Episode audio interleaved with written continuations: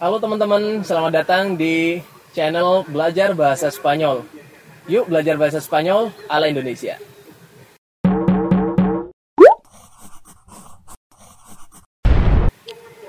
Nah, pada kesempatan kali ini kita punya program yang baru dan sekarang adalah episode ketiga dari obrolan bebas. Obrolan belajar bahasa Spanyol. Dan di episode ketiga ini kita mempunyai narasumber yang sangat ditunggu-tunggu dan kalau misalnya uh, teman-teman itu adalah anggota grup Espanyol para Indonesios, nah orang ini adalah orang yang paling ditunggu-tunggu, komennya, um, uh, pemikirannya dan lain-lain, apalagi sharingnya tentang budaya dan khususnya bahasa. Nah kita uh, langsung saja, gak perlu uh, berlama-lama. Inilah Señor Damar. Oke. ¿Cómo está, Pak? Muy bien. Uh, tapi baik-baik aja nih, kayaknya tambah kurus aja nih ya. Oh iya. Apa tambah sehat apa gimana nih? Nggak gini apa selama corona ini satu tahun setengah ini kan saya punya program tidak makan nasi. Tidak makan nasi? Tidak makan nasi selama satu setengah tahun. Jadi untuk menguruskan, jadi dulu beratnya 78 karena makan terus, kemudian turun menjadi 67, Hmm. Kemudian kebablasan kurus oh, sekali menjadi 62. Akhirnya September kemarin saya mulai makan nasi lagi. Dalam dua bulan sudah naik 4 kilo. Jadi sekarang sudah standar 66 setengah atau 67. Hmm, tapi memang rasanya lebih sehat, lebih fresh, lebih, lebih sehat. segar itu pak ya. Uh, uh, tidak makan nasi nggak apa-apa.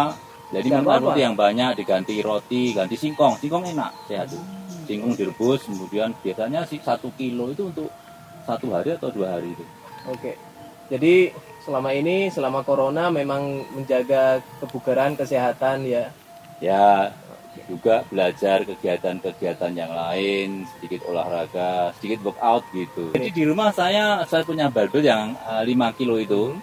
Tapi teratur saja lah, jadi nggak usah banyak kiri kanan 16, 16 hitungan, 16 hitungan, hmm. sit up 11, pull up 11 itu senam oh. napas begitu. Tapi teratur yang penting. Oh ya, itu juga penting agar kita tubuh kita akan kuat menghadapi yeah. segala ancaman terutama virus corona ya. iya, ini makanya ya. saya tenang saja corona apa-apa iya karena memang saya yakin kok saya makan dengan uh, sehat uh, teratur Nutris, kena matahari olahraga juga. gitu nggak usah banyak-banyak tapi teratur itu saja hmm. tapi selama corona ini uh, senior Damar ini kan seorang uh, profesional tour guide nah kita selama corona kan tidak ada pariwisata tuh semuanya ditutup Eh, gimana nuh kegiatannya atau uh, pasti kan berpengaruh terhadap ini ya apa public speakingnya caranya ngomong apalagi bahasa asing oh, gitu iya uh, jadi ada beberapa hal yang harus kita kerjakan supaya bahasa asingnya tetap terjaga itu almost every day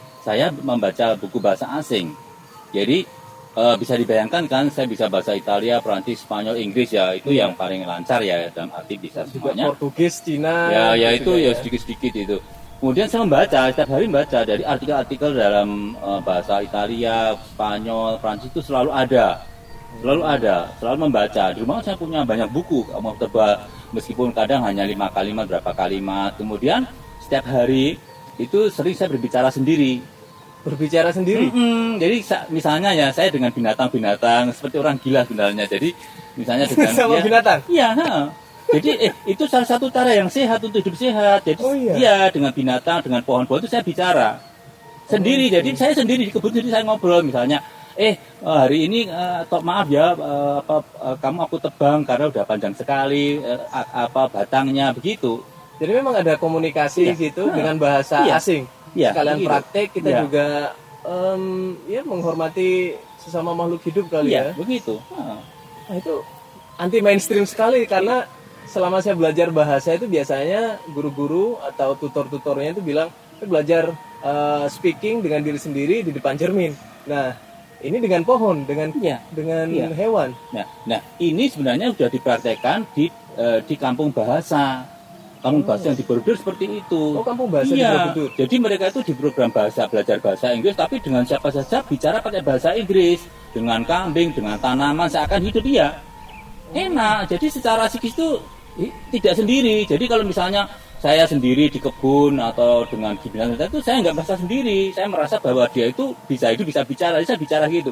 Enak biarin orang katakan itu dia gila enggak ya aku nggak gila kok saya tahu bahwa saya bicara sendiri gitu. Oh, berarti jadi eh, berarti selama ini kita tuh terbelenggu dengan pemikiran kita. Kita sendiri tidak bisa ngobrol kita tidak bisa praktek. Ternyata bisa aja dengan apa pun yang ada di sekitar kita gitu iya ya? saya saya bayangan tuh bisa bicara gitu kok saya dengan tanaman dengan binatang itu bisa bicara ngobrol gitu saya ngobrol kayak seperti orang gila bener tapi nggak apa-apa saya sering coba itu saya ngobrol begitu Hmm, itu menarik sekali pak ya Iya gitu. Kemudian kadang kita mengeluh también cuando hablamos algo ya kadang pakai bahasa Spanyol gitu, kadang pakai bahasa Italia begitu. Itu caranya.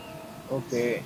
Nah, karena Senior Damar itu saya bilang eh, beliau ini el maestro de la lengua latina. Kenapa? Karena seperti saya yang sebutkan di poster dan juga eh, beliau ulang lagi, beliau itu berbicara bahasa Inggris, Itali, Spanyol, Perancis dan bahkan Portugis. Itu kan sudah mengcover bahasa-bahasa Latin. Dan tidak hanya berbicara memahamkan diri sendiri, tapi beliau juga mencetak generasi-generasi muda yang polyglot bisa bahasa Inggris, eh, Itali banyak kok murid-muridnya Pak Damar ini dan saya juga sempat diajar beliau dan pemikiran-pemikirannya banyak mentransformasi pemikiran saya dalam berbahasa. Nah spesifik untuk bahasa nih Pak ya, Eh, karena kita temanya eh, Itali dan Spanyol. Iya.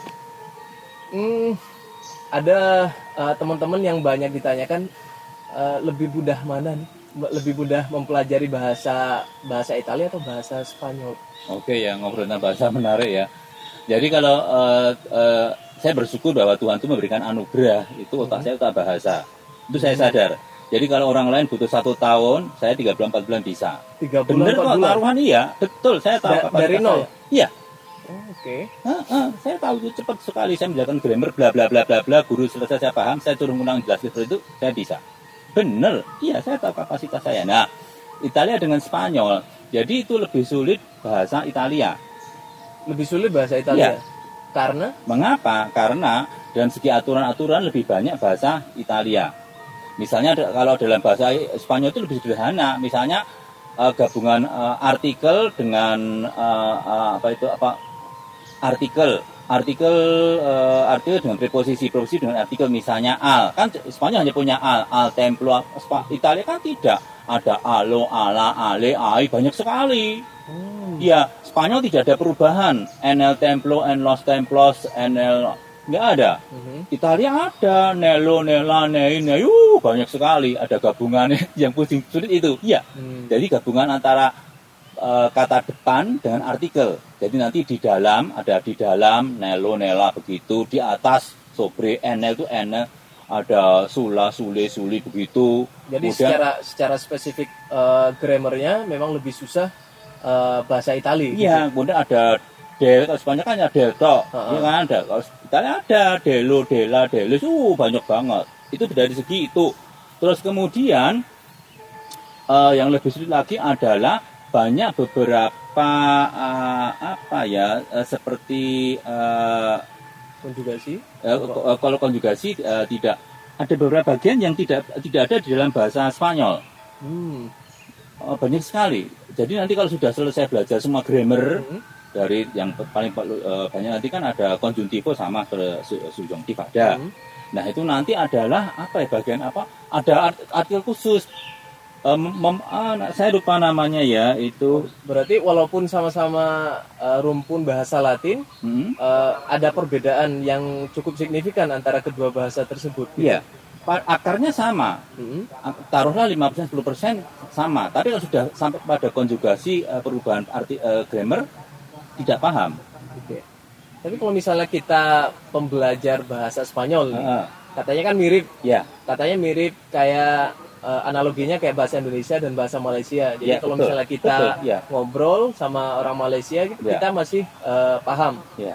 Nah, kalau misalnya kita pembelajar, Ya. masih belajar bahasa Spanyol, Iya. mendengarkan bahasa Itali itu kira-kira nyambung nggak? Eh, tidak. Oh, Tidak, jadi apa ya? Yang itu hanya 5%, 10%, kosakata udah beda. hmm, Misalnya komer manjare, ya, dia kan lebih mirip dengan manger en français. Itu. Oh, jadi memang ada beberapa kata-kata yang lebih eh, Iya. ke Prancis Iya, daripada ke misal- Spanyol. Iya, ya, iya. Cuman mem- membacanya aja seperti Prancis, eh, Spanyol, tapi kosakata kosakata lebih banyak ke Prancis. Oke.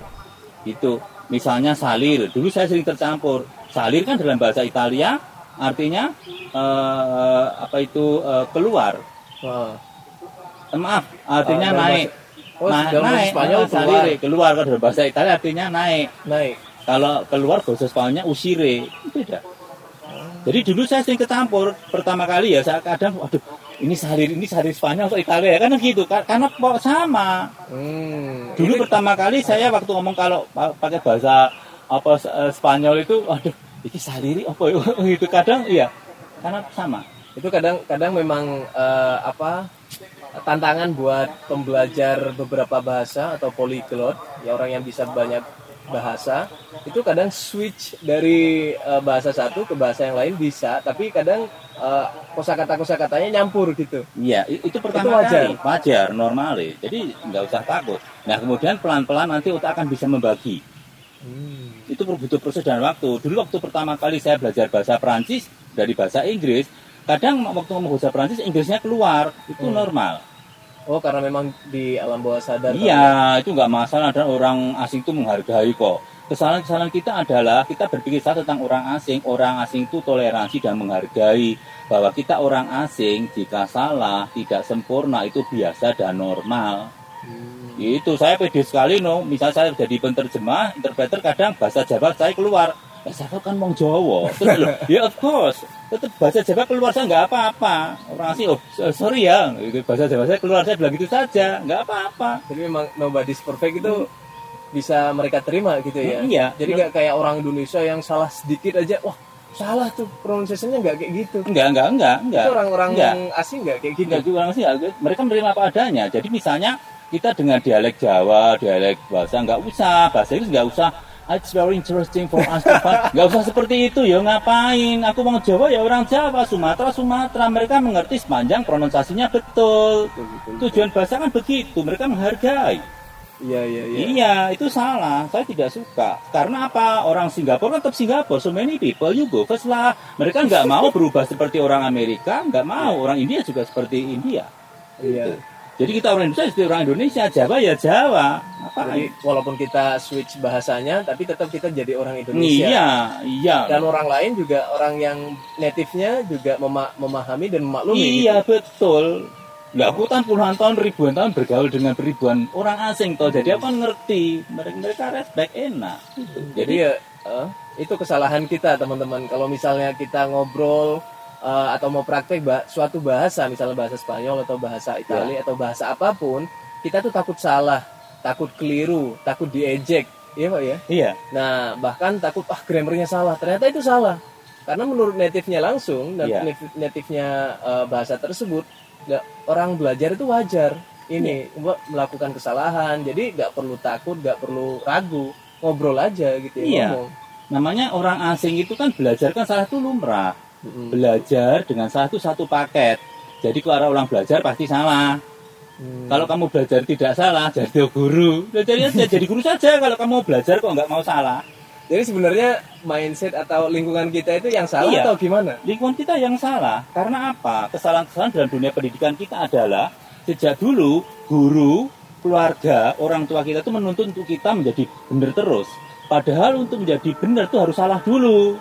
Kalau kamu nggak pernah salah, nggak pernah benar. Saya benar sekarang, tapi zaman dulu kan saya membuat banyak kesalahan. Betul, jadi Orang hanya menentukan sudah suksesnya saja toh, bagusnya toh. Iya, jadi normal ya. Hmm, jadi memang kalau misalnya ibarat eh, kita mau pakai motor, pakai sepeda kayak gitu, Iya. sebelum sepedanya lancar Pasti jatuh berkali-kali. Iya kan begitu. Jadi memang kita mengubah mindset ya, mengubah cara berpikir bahwa satu belajar bahasa itu harus berani ngawur. Ngawur. Ngawur itu penting sekali. Kayak tadi itu juga ngawur juga ya, Iya. ngobrol, ngobrol sama binatang, Iya. pohon. Berani ngawur, kemudian berani salah dan memahami Hmm. bahwa salah dan belajar itu satu paket, tidak bisa dipisahkan. Kalau orang belajar pasti salah. Kemudian orang passing itu pasti membuat kesalahan.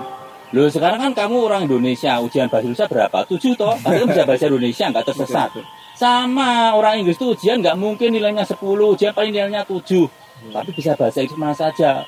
Aku bang Jawa ngomong bahasa Jawa, tapi nilaiku nggak mungkin kalau aku ujian bahasa Jawa nilaiku Bisa 9 perfect ya. gitu ya. 7 paling. Tapi bisa bahasa Jawa eh sama. Jadi memang karena mindset kita aja Iya, takut salah, mindset kita. terbelenggu ini, Betul, takut iya. disalahkan, takut diejek, diejek Iya. dan lain-lain. Mm-mm. Tapi ya pada dasarnya ya udah ngobrol-ngobrol aja, ngomong-ngomong aja, nulis-nulis aja. Iya, Karena bisa saja. eh, saya juga em, di grup WhatsApp Espanyol para Indonesia Ya. itu saya sering dapat eh, apa komen, wah sorry kak kita saya kalau misalnya mau ngobrol saya belum sampai levelnya malu, takut, takut salah, em, takut dan lain-lain itu seharusnya mereka ya udah ngobrol-ngobrol aja gak ada yang menyalahkan kita gak dapat nilai juga di situ ya Iya betul. Jadi kan inti dari komunikasi adalah mengerti eh, maksudnya, mood pesannya. Hmm. Maka orang-orang itu harusnya bisa belajar dari orang-orang Malioboro, Malioboro Yogyakarta Yogyakarta. Mengapa? Karena mereka tidak sekolah, tidak kuliah, tapi pintar bahasa asing, pintar bahasa Inggris. Maaf ya, ini adalah untuk dunia kerja atau dunia lapangan ya, untuk komunikasi ya. Hmm. Kalau untuk dunia kerja, komunikasi, ngobrol itu lebih mudah karena yang penting adalah kita saling mengerti. jadi pesannya tersampaikan Betul, selesai betul. You and me tomorrow airport. Oke? iya iya Boleh nggak ada yang tertawa ya, boleh nggak ada yang tertawa. Mengerti selesai. Yang tertawa kan kita. Oh iya betul betul betul Kita punya kesalahan juga menetapkan orang lain. Itu kesalahan kita. Mencari buruknya. itu Wah, bud- budaya bukan budaya itu ya kebiasaan kita lah iya, yang jelek gitu ya iya. Tomorrow I will flying. Paham? Paham. Sampai mati pun itu salah ya. Iya. grammar. Nah, tapi kan paham, Paham. selesai. Guru bahasa Indonesia kita setiap hari berbicara bahasa Indonesia yang salah. Hmm, Saya juga ngomong salah. Seharusnya saya berbicara dengan aksen yang bagus. Nah, Oh. kalau saya ingin berbicara bahasa Indonesia yang bagus, saya harus mengatur susunan agar supaya nah itu itu dengan Loh, EYD itu iya itu yang bagus. Nah, teman-teman ngomong-ngomong tentang eh, Malioboro Yogyakarta, kita sekarang ini eh, syuting atau ngobrolnya itu di eh, daerah Prambanan. Makanya di belakang kita itu adalah eh, candi Hindu terbesar Ya. Di Indonesia. Ya, Nah, namanya Prambanan dari abad ke-9 kalau tidak salah. ke-9. Ya. Ulang tahunnya, Hmm. ulang tahun dari Prambanan itu 12 November. 12 November. 12 November oh, baru saja berarti. 856 ya kemarin. Kemarin eh, ya, minggu lalu ada Abiseka. Abiseka. Abiseka itu upacara eh, ya hari kelahiran, penyucian untuk eh, ya menyucikan kembali candi begitu itu ke 1165.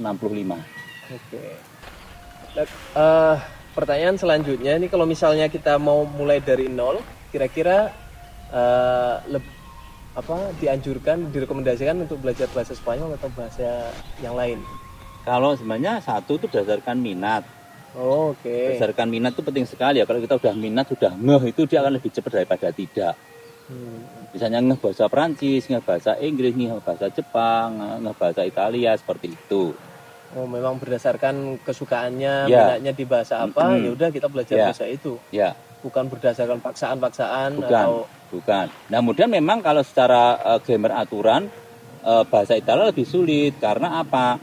Eh, kalau eh, banyak aturan, kemudian eh, itu kata-katanya lebih pa- eh, apa ya? eh, kata kerja misalnya, kata kerjanya itu kan eh, eh, lebih panjang daripada bahasa eh, Spanyol. Oh, Spanyol. Ya, karena kan Oh, ya karena semuanya kan tambah e.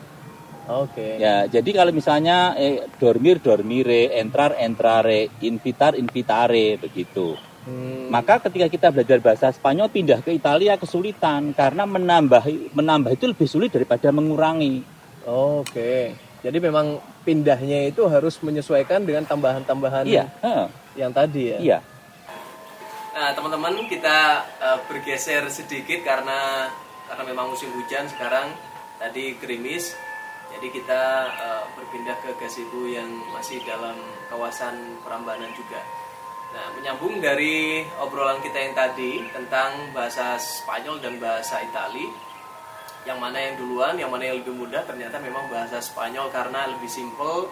Dan kalau misalnya mau belajar bahasa Itali, beradaptasi atau belajar lagi gitu dari bahasa Spanyol, itu memang lebih eh, harus menyesuaikan dan memang kosakatanya lebih panjang gitu ya, Iya. kata kerjanya.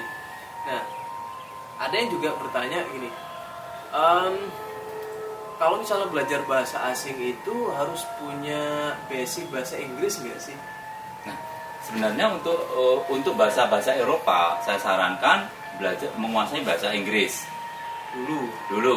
Mengapa? Karena Inggris secara tensi, secara aturan itu dia lebih eh, lebih sempurna, lebih banyak, lebih rumit, rumit. Ah, nanti kita punya eh, perbandingan untuk uh, tensesnya ada present tense, past tense yang lain kan ada di bahasa Inggris. Sementara kalau kita bahasa Indonesia saja itu eh, apa ya sulit tidak ada pembandingnya, tidak pembandingnya. Saya dulu pernah mengajar misalnya ada orang yang belajar eh, bahasa Italia itu tanpa bahasa yang lain, jadi biasanya bahasa Indonesia. jadi Ya. lang- langsung langsung belajar bahasa Itali gitu. Ya begitu. Jadi saya kesul saya saya ya saya sih bisa. Dianya yang kesulitan kan untuk membandingkan. Tapi akhirnya juga bisa. Tapi akan lebih mudah kalau sudah menguasai bahasa Inggris dulu atau pernah belajar bahasa Inggris. Karena memang eh, belajar bahasa itu bukan hanya formula rumus tapi kita mengubah mindset past tense present tense gitu yang Iya. nggak ada di Iya. bahasa Indonesia Ya, bahasa Indonesia. Dan sebenarnya untuk masalah tenses, grammar itu bisa nomor ke 3, ke 4, ke 5, ke 6. Justru yang penting itu sebenarnya adalah menguasai kosakata. oke Iya. jadi memang eh, apa menguasain kosakata dulu perbanyak kosakata itu Iya. lebih penting Itu, itu lebih penting. Kemudian kalau kita ibaratnya anak kecil, anak kecil kan dia bicara tanpa grammar. Heeh, Ibu nanas anget, nanas anget, oh panas banget kan gitu. Ya paham kan? Ya bapak grammar setelah anak ada anak dewa eh, remaja diatur tata bahasanya. Kita ngajarin sopan santun, etika, grammar kan setelah anak-anak dewasa, oke berarti remaja. memang awal-awal itu kita pronunciation dulu Iya, eh, mengenalkan kata-kata Iya. iya. dan kalau misalnya sudah banyak sambil lalu kita perbaiki grammarnya Ya. gitu Ya, misalnya saya pernah saya pernah mengajar pertama kali saya juga agak kaget. Pertama adalah ada ada eh, seorang murid yang dulu pernah tinggal berapa tahun di Spanyol. Oke, tapi berbeda karena dia belajar bahasa Spanyol dari nol, tidak tahu bahasa Inggris. Nah, kemudian eh, dia tidak berada di seperti ka- kapal pesiar atau apa, tapi di tempat yang kasar, di perkebunan. Jadi dia bergaul dengan buruh. Jadi pendidikan buruh dengan orang atas kan juga berbeda, Iya. seperti kita kan. Yang bahasa Spanyol itu tanpa grammar iya. Ya yo komer ayer, paham kan? Paham yo. Kalau mau ngomong yo komer ayer paham. Itu salah semuanya. Lebih baik berbicara salah tapi paham daripada menyalahkan tapi tidak bicara. Hmm, i- itu Bahasa yang, itu gitu. yang kebanyakan orang-orang Indonesia Bukan menyalahkan tapi tidak berbicara. ya itu kan ka- membuat mental kita down ketika Iya. wah nanti kan disalahkan nanti salah nanti ini nanti itu nah ngomong aja dulu yang penting ngomong ngobrol nyampaikan apa yang mau disampaikan salah urusan belakangan iya, kayak gitu iya, karena kita orang asing. Setiap orang adalah orang asing. Kita berpikir bahwa dia orang asing. Nah, orang asing itu kan ber- berpikir bahwa kita juga orang asing. oh iya Iya, no, kita tuh salah. Kita nganggap bule itu orang asing. Kita nggak pernah berpikir bahwa bule itu menganggap kita juga orang asing, kan gitu. Maka bule belajar bahasa Indonesia cepat. Karena apa? Dia tahu dia orang asing. Jadi kalau salah bahasa Indonesia, tidak masalah. Kita memaafkan, wajar. Saya tidak gula. kan gitu kan di restoran, iya. Teman saya tidak rambut. Gundul kan gitu, paham. Saya teh tidak gula, tidak kan no. Jadi no, no sugar berarti kan tidak gula. Gitu. yang penting pesannya sampai dan Iya. mereka pede-pede aja ya Iya, habis itu nanti kan sudah tinggal pelan-pelan mengharuskan grammar dan aturan itu butuh waktu. Nah ini juga eh, apa kalau misalnya tadi yang bahasa Inggris eh, bisa menjadi fondasi untuk Iya. belajar bahasa-bahasa Eropa yang lain. Gimana kasusnya kalau misal ada teman-teman yang memang tidak bisa bahasa Inggris nih, Iya. tapi pengen banget belajar bahasa Spanyol itu gimana tuh? Apa ada Nah. tips sendiri ya? Nah, eh, ada. Jadi istilahnya misalnya eh, nanti kita ya kita harus mengerti eh, mengerti eh, pengajar yang tidak mengerti eh, hukum-hukum atau aturan-aturan. Aturan-aturan menerjemahkan. Misalnya begini, misalnya sebenarnya kan misalnya eh, saya kaya, saya kan iyo, kaya Riko, yo Riko, paham toh? Paham. Di mana saja kamu ngomong yo Riko mereka paham kok. Bukan Yose Rico kan gitu. Nah, nah kemudian kita harus tahu orang ber- pasti begitu orang Indonesia yang tidak, tidak bisa bahasa Inggris, Yoriko. Nah, kenapa pakai soi? Padahal soi tidak terjemahkan. Nah, kemudian kita harus menjelaskan aturan-aturannya. Oh iya harus pakai soi karena nanti kalau membuat ne- negatif bagaimana, bertanya bagaimana. Nah, itu harus menjelaskannya lewat uh, aturan-aturan dalam grammar. yang me- memang pada bahasa Indonesia itu berbeda Iya, peraturannya. uh, begitu. Misalnya nanti, nah kasusnya seperti ini. Itu nanti kita uh, itu adalah ada ada semacam yang namanya uh, rasa bahasa. Jadi misalnya uh, di dalam uh, uh, misalnya estoi aki, estoi aki. Nah kalimat estoi aki ini dalam bahasa Indonesia bisa diterjemahkan menjadi hampir 10 kalimat yang artinya sama. Maksudnya? Ya, estoi aki, saya di sini. Hah? Saya sedang di sini. Hah? Oh, Saya berada di sini. oke. Saya ada di sini. Saya sedang ada di sini. Oh, iya, iya. Saya sedang berada di sini. Yang artinya sebenarnya sama. Iya, sama itu variasi. Oke. Nah, Nah. nyambung dari itu juga. Saya Ah. di sini yang ringkas kan gitu. Betul, betul, betul. Jadi teman-teman kalau misalnya mau belajar bahasa Spanyol, ya eh, diusahakan bisa bahasa Inggris dulu agar bisa memahami aturan-aturan atau hukum-hukum bahasa yang ada di Eropa sana. Kalau misalnya enggak, ya udah nggak apa-apa, dimulai aja. Karena saya juga punya teman yang mulai dari nol tanpa bahasa Inggris dan Bisa. dia bisa. Tapi memang ah, harus ah, pelan-pelan gitu. Nah, ah, nyambung yang tadi, estoy aquí, saya berada di sini. Kalau misalnya kita di sekolah, itu biasanya diajarkan untuk menerjemahkan dari bahasa asing ke bahasa Indonesia. Ya. Ya. Ah, sebenarnya lebih efektif yang mana? Dari bahasa asing ke bahasa Indonesia dulu atau Indonesia ke bahasa asing dulu atau dua-duanya? Sebenarnya dua-duanya. Jadi salah satu kesalahan pendidikan eh, bahasa di sekolah kita adalah sejak zaman dahulu itu guru memberikan tugas adalah mengindonesiakan. Indonesia. Iya, Inggris ke Indonesia tidak pernah diberi tugas untuk menginggriskan, mengitaliakan, menspanyolkan, memperanciskan. Akibatnya boleh ngomong kita tahu semuanya, kita nggak bisa ngomong karena kita tidak pernah dilatih untuk menginggriskan. Itu kesalahan. Saya kalau ngajar pasti saya kasih tugas, saya makan di sini, oh aedio, yokomaki. Iya, seperti itu. Karena kalau misalnya kita sudah praktekkan, kita harus menginggriskan atau menspanyolkan. Iya, kan? iya. Jadi kalau kita pernah menspanyolkan, pernah mengitaliakan, otak juga menggoles pernah ada goresan, pernah nulis, jadi ada memori. Kalau belum pernah ya nggak bisa. Itu kesalahan pendidikan. Itu harusnya diubah. Guru harus memberikan tugas menginggriskan. Sekarang nggak ada kok. Mana ada tugas PR seperti itu? Misalnya, ibu saya sedih hari ini, my mother is today, my mother is today. Oh, nggak ada. Akibatnya nggak bisa bicara. Itu kesalahan. Tidak ada PR itu. Itu salah. Jadi kalau misalnya menurut senior Damar nih, eh, cukup tidak kita belajar suatu bahasa di sekolah itu, atau kita harus cari kursus-kursus di luar? Eh, di kampus lah misalnya kan biasanya disediakan. ya, eh, di kampus belajar di sekolah itu sebenarnya hmm, tidak cukup. Ya, kita mencari sumber-sumber yang lain. Mengapa? Karena sumber-sumber yang lain itu mempunyai cara-cara yang berbeda. Teknik yang berbeda dan eh, penggunaan yang berbeda. Dan kita akan membuka wawasan lebih luas. Misalnya, kalau di sekolah itu kan terlalu akademisi, oke, itu memang penting sekali kalau dalam dunia eh, eh, resmi ya, dunia formal nanti surat menyurat itu memang perlu sekali. Tapi ketika kita berbicara, kita berbicara eh, tidak formal. Tujuan sebagian besar orang belajar bahasa kan untuk komunikasi. Maaf ya, jadi yang penting kita bisa bekerja komunikasi jauh sudah selesai. Tidak tidak terlalu gramatik atau artinya tidak ingin menjadi ahli grammar. Karena memang tidak semuanya harus dipakai ke dunia akademik kan. Ya betul, karena di sekolah itu yang kita pelajari itu kan sebenarnya yang digunakan dalam berbicara bekerja kan hanya 30 sampai 40 persen. Ya nggak ada, nggak ada orang gitu, I like, I would like itu kan nggak ada kan? Iya dan berapa itu seperti itu.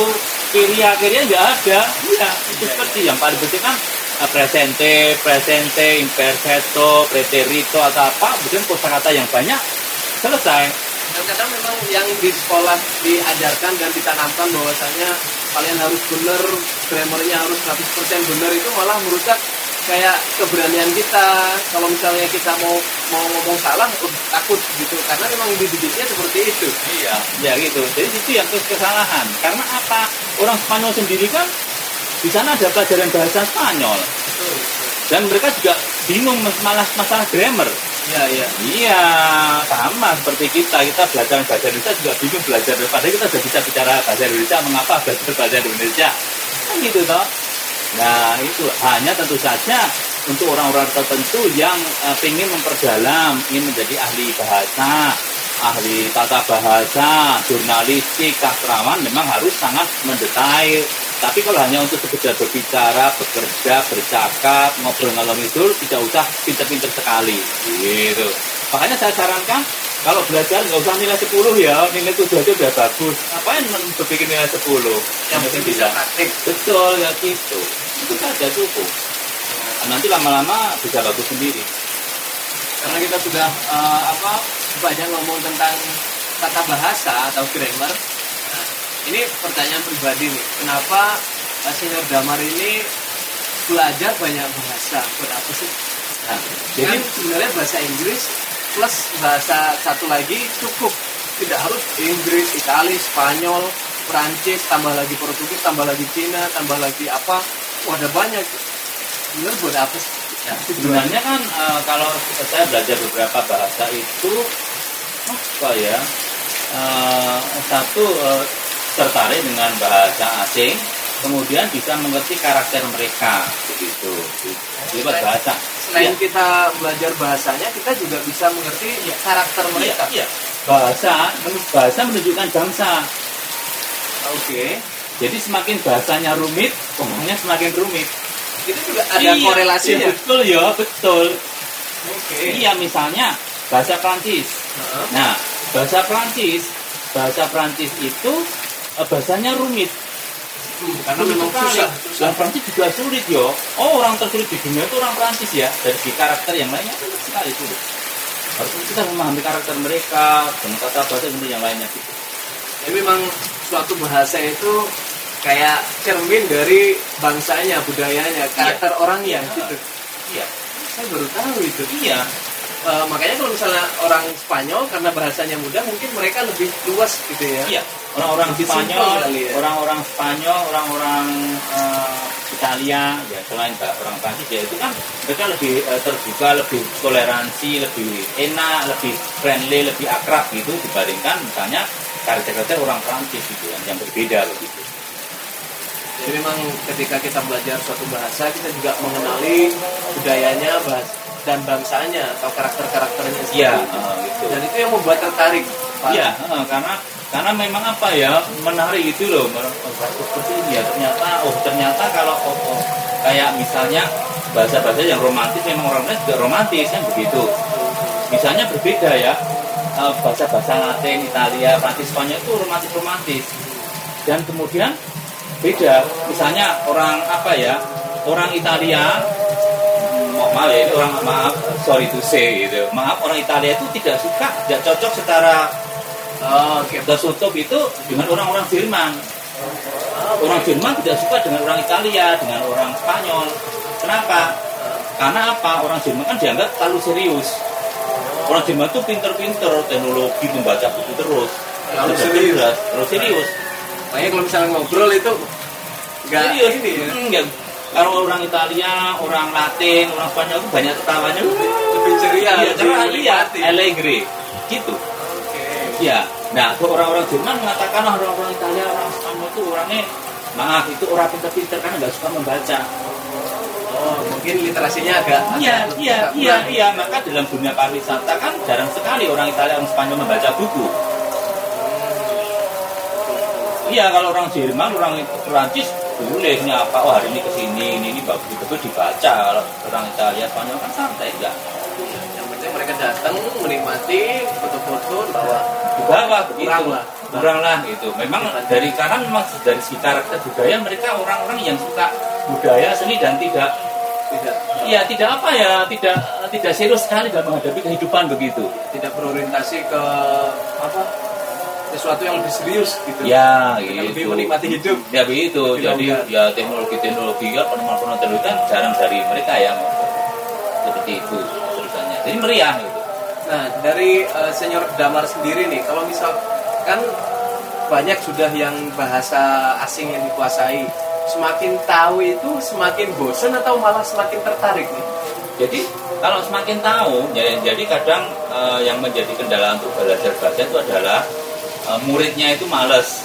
Oke. Murid itu males, pengennya cepat bisa, In- bisa, butuh proses, gitu ya? nggak bisa ya butuh proses dan waktu dan masing-masing memiliki eh, kecerdasan yang berbeda itu harus diketahui. Kemudian setelah grammarnya yang menjadi kendala adalah kosakata.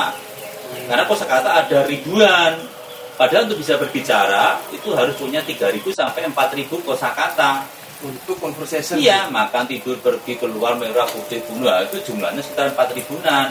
Nah, setelah 4 ribu terkuasai, otomatis kan kita harus menambah kosakata.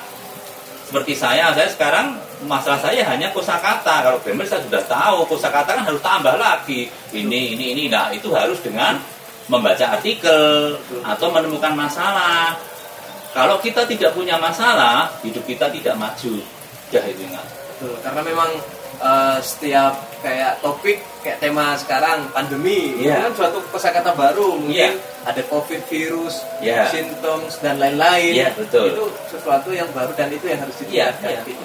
Maka saya ketika ada eh, tantangan-tantangan yang saya tidak tahu, saya berani karena saya akan menemukan sesuatu yang baru. Terus saya jadi belajar. Wah, misalnya eh, mungkin eh, pernah kan saya menjadi interpreter bahasa Spanyol selama 12 hari. 12 hari di pabrik di, di, di pabrik daerah Karawang di Picard atau apa itu kurang tahu sekarang ada 2000 pekerja lebih itu. Nah padahal itu pabrik baja, pabrik baja. Nah, padahal saya kan jadi tahu masalah baja. Orang bahasa Indonesia saya nggak tahu tentang baja, apalagi bahasa Spanyol kan nggak tahu. Iya, iya, iya. Ya terus bagaimana kan tantangan? Ya kita kerjasama dengan eh, ahlinya. Saya ngomong terbuka, maaf saya kosakata saya bahasa Spanyol, bahasa budaya dan pariwisata dan sosial. Jadi kalau bahasa-bahasa teknik tentu saja nggak tahu toh. Saya tidak tahu bahasa Spanyolnya grey, sekrup, terus per apalagi mesin kan nggak tahu. Bahasa Indonesia saja tidak tahu kok, apalagi bahasa Spanyol. Ya sudah, kemudian terus kita terbuka diberi kuncinya. Nanti menghafalkan ini, ini, ini, ini, ini, ini. Oh iya saya hafalkan. Kasih kunci nanti. Hafalannya ini, ini, ini, bagian ini, Spanyolnya ini, bagian ini, Spanyolnya. Oh, jadi hari pertama saya menghafalkan itu. Oh, terus, oh tahu ini. Jadi memang itu salah satu apa cara untuk menambah kosakata dengan menemukan problem seperti itu ya. Betul, kalau kamu nggak punya masalah, hidupmu tidak maju, selesai. Iya, memang kita harus Iya, uh, loh. the box apa uh, keluar dari comfort zone. Kalau misalnya comfort zone ya kosakatanya itu itu Iya, aja. Kalau misalnya kita di pariwisata ya hanya di pariwisata Iya, aja, iya. budaya dan lain-lain. Tapi kalau misalnya kita lompat ada masih banyak kosakata seperti itu Iya. baca-baca tadi itu. Hmm, saya pernah juga kan sekarang saya pernah juga menjadi interpreter untuk uh, uh, itu tukang potong tukang salon Oke. saya kan jatuh istilah-istilah salon motong rambut gradasi toning terus apa dibikin potong pinggir apa jadi nggak tahu ya terus tenang saya bicara hari pertama ketemu sama orangnya Hmm.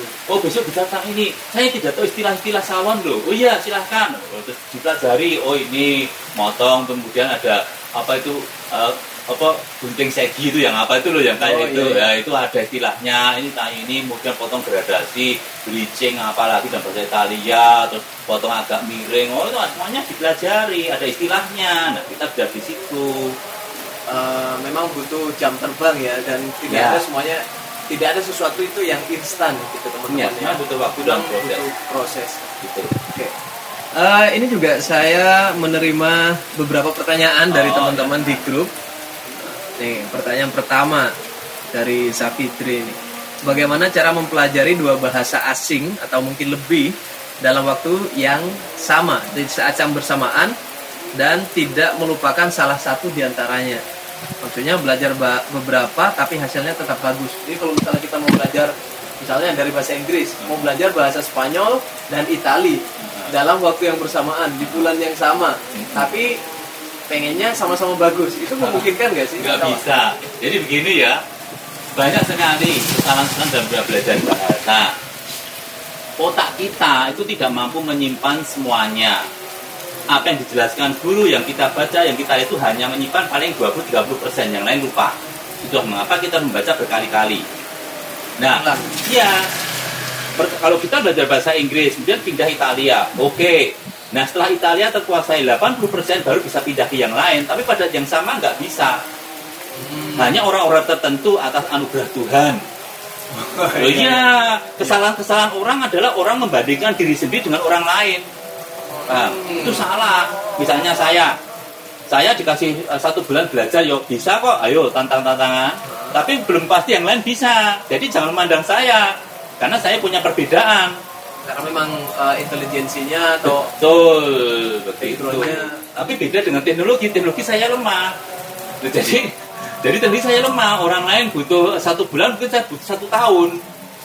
Dan saya sadari itu. tapi dalam masalah bahasa bisa Bahasa, ya, ya, di speed up bisa daripada lebih. yang lain. Ya, begitu. Jadi bahasa tidak bisa. Mending ada istilahnya terlalu apa ya? Salah, nggak bisa. Mungkin terlalu obsesif ya orangnya. Iya, ya. nggak bisa. Karena nanti otak akan tercampur. Apalagi misalnya Spanyol sama Italia mirip. Bahasa kalau mirip karena tercampur. Iya, iya, iya. Nggak bisa satu-satu dulu, sabar.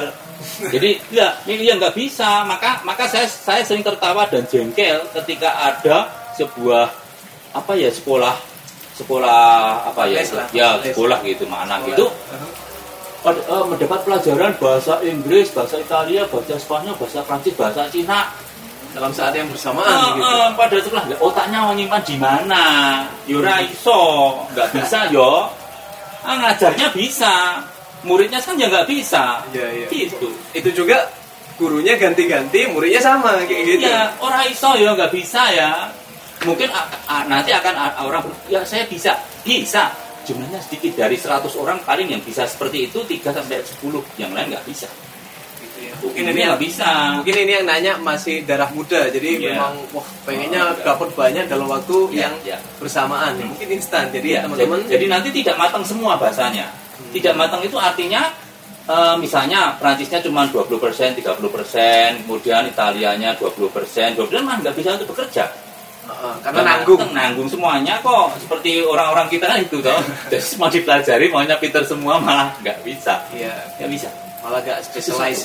Iya. Satu Jadi dulu, teman-teman kalau misalnya mau belajar bahasa itu satu dikuasai dulu baru pindah ke bahasa yang lain, Lain, agar benar. lebih efektif dan efisien dan Lebih juga matang. bisa lebih matang seperti Pak Damar bilang.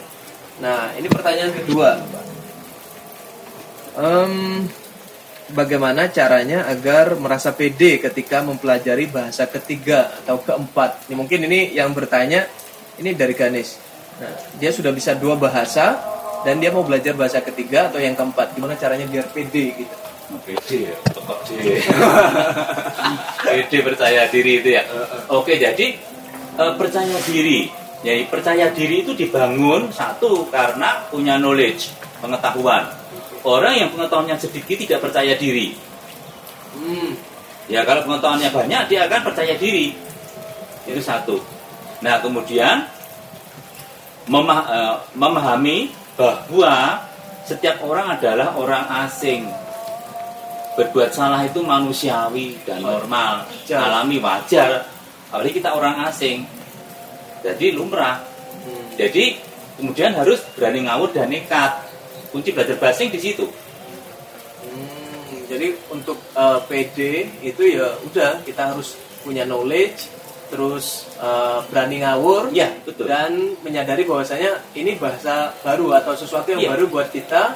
Jadi salah itu wajar. Betul sekali. Misalnya saya tidak bisa bahasa Jepang. Ada orang Jepang bertanya pada saya. Saya hanya kata tahu bahwa berputar itu bahasa Jepangnya mawaru. Mawaru. Iya, dia tahu. Oh, uh, uh, is the exit? Oh, exitnya Kochikara mawaru. Gitu udah tahu. Gak tahu itu bener pokoknya mawaru. Dia tahu. Ini salah semuanya. Ini salah semuanya. Tapi mereka ngerti kok. Oh, mawaru, mawaru. Oh, jadi yang penting pede aja. Iya. Ngawur gak apa-apa. Iya, lah kan aku orang asing. Ngapain aku bener-bener semua? Wong aku ujian bahasa Indonesia saja nilaiku 7 kok. Aku harus ujian bahasa Spanyol nilai 10 9. Ya nggak bisa. Aku orang asing kok Iya. sempurna. Gitu. Bahasanya sendiri aja. Iya. Perfect ya. Iya, gitu caranya. Gitu ya teman-teman. Ya. seperti itu kita akan cepat maju. kalau misalnya mau PD seperti yang senior Damar bilang tadi ya udah kita tingkatkan knowledge uh, kalau misalnya bisa dan ngawur. Ya, ngawur itu dan sekali udah bahasa ngawur. Ngawur. Dan ya seperti uh, yang awal-awal tadi uh, dijelaskan ya udah kita ngobrol ngomong kayak orang edan gitu. Ngomong sama kucing dengan pakai bahasa Inggris atau bahasa Italia atau bahasa Spanyol. Ngomong sama pohon-pohon maaf ya perdoname gitu. Jadi saya mau potong sekarang. Jadi bahasa Spanyol bahasa Italia atau bahasa nah itu kita prakteknya di situ ya. Iya nah itu. Oke ya gitu. Nah oh ya karena sudah uh, lebih dari 40 menit nih ya. Nah, pesan uh, inilah tips tips untuk uh, teman-teman yang mau belajar bahasa Spanyol yang baru mau belajar atau yang sedang belajar silakan Oke, jadi untuk teman-teman yang uh, belajar bahasa Spanyol, uh, kita harus tahu ya bahwa Spanyol itu sebenarnya mudah karena ucapannya seperti bahasa Indonesia, apa adanya, susunannya juga tidak dibolak-balik. Satu, harus berani ngawur. Itu penting sekali belajar bahasa itu ngawur itu penting. Karena apa? Belajar bahasa itu kan salah tidak didenda. Ngapain kamu takut? Salah cuma jadi angin toh. I eat rice, eh, yo comer ayer, yo beber oi, nggak masalah kok. Nah, nanti pelan-pelan bisa ngomong yo bu, yo bebo, oi, yo bebo apa Fanta atau Coca-Cola seperti itu. Nah, kemudian harus selalu banyak praktek. Prakteknya artinya adalah di samping menulis, kemudian ada berbicara. Berbicara ada banyak cara ya, tadi bicara sendiri atau dengan binatang, pos sekitarnya. Kemudian menulis atau eskribir itu penting sekali. Kemudian leher membaca untuk eh, mengingat kosakata. Dan membiasakan atau terbiasa salah tapi santai. Jadi salah itu tertawa aja kalau salah. Oh salah toh ya udah kayak itu. Aku eh, misalnya saya waktu belajar bahasa Mandarin, eh, saya saya belajar Mandarin ya saya tertawa sendiri waktu buat kesalahan. Oh ternyata ini toh iya itu. Jadi jangan merasa takut. No biarkan salah. Jadi salah dan belajar itu satu paket. Jadi kalau kita belajar pasti salah. Gitu. Kita eh, kita salah karena kita sedang belajar. Jadi belajar dan kesalahan itu satu paket tak terpisahkan. Gitu. Jadi gitu inti, inti belajar begitu. Oke. Nah, terima kasih uh, Senior Damar atas atas waktunya. Semoga uh, apa yang kita sampaikan, kita yang kita obrolkan bermanfaat bagi teman-teman. Yang pastinya yang Senior Damar uh, sampaikan tadi pasti sangat bermanfaat karena semuanya isinya men- uh, kata orang sekarang daging, berisi gitu ya. Iya. Oke, pues muchas gracias uh, teman-teman yang sudah menyaksikan dari awal sampai akhir. Oke, teman-teman kalau misalnya mau uh, follow Instagramnya Senior Damar atau Facebooknya nanti kita tag di bawah di kolom deskripsi dan kalau misalnya teman-teman masih punya pertanyaan atau penasaran tentang Senior Damar ini silahkan nanti menghubungi media sosialnya langsung. Oke, nah itu dari saya. Sampai jumpa di uh, video-video dan obrolan bebas selanjutnya. Ciao. ciao.